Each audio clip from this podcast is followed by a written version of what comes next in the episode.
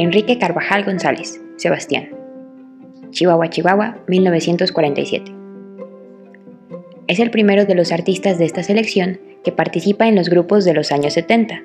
Sin embargo, a diferencia de muchos de estos jóvenes, Sebastián se gana la amistad y protección de Matías Goeritz y lo integra a su taller.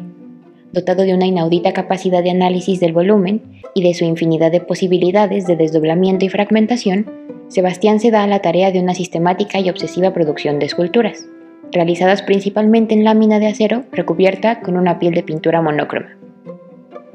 Obra, Shauki, siglo XX. Representación abstracta en donde formas geométricas convergen en sí y sobre sí. Alegoría de la representación prehispánica de la diosa Coyolxauhqui.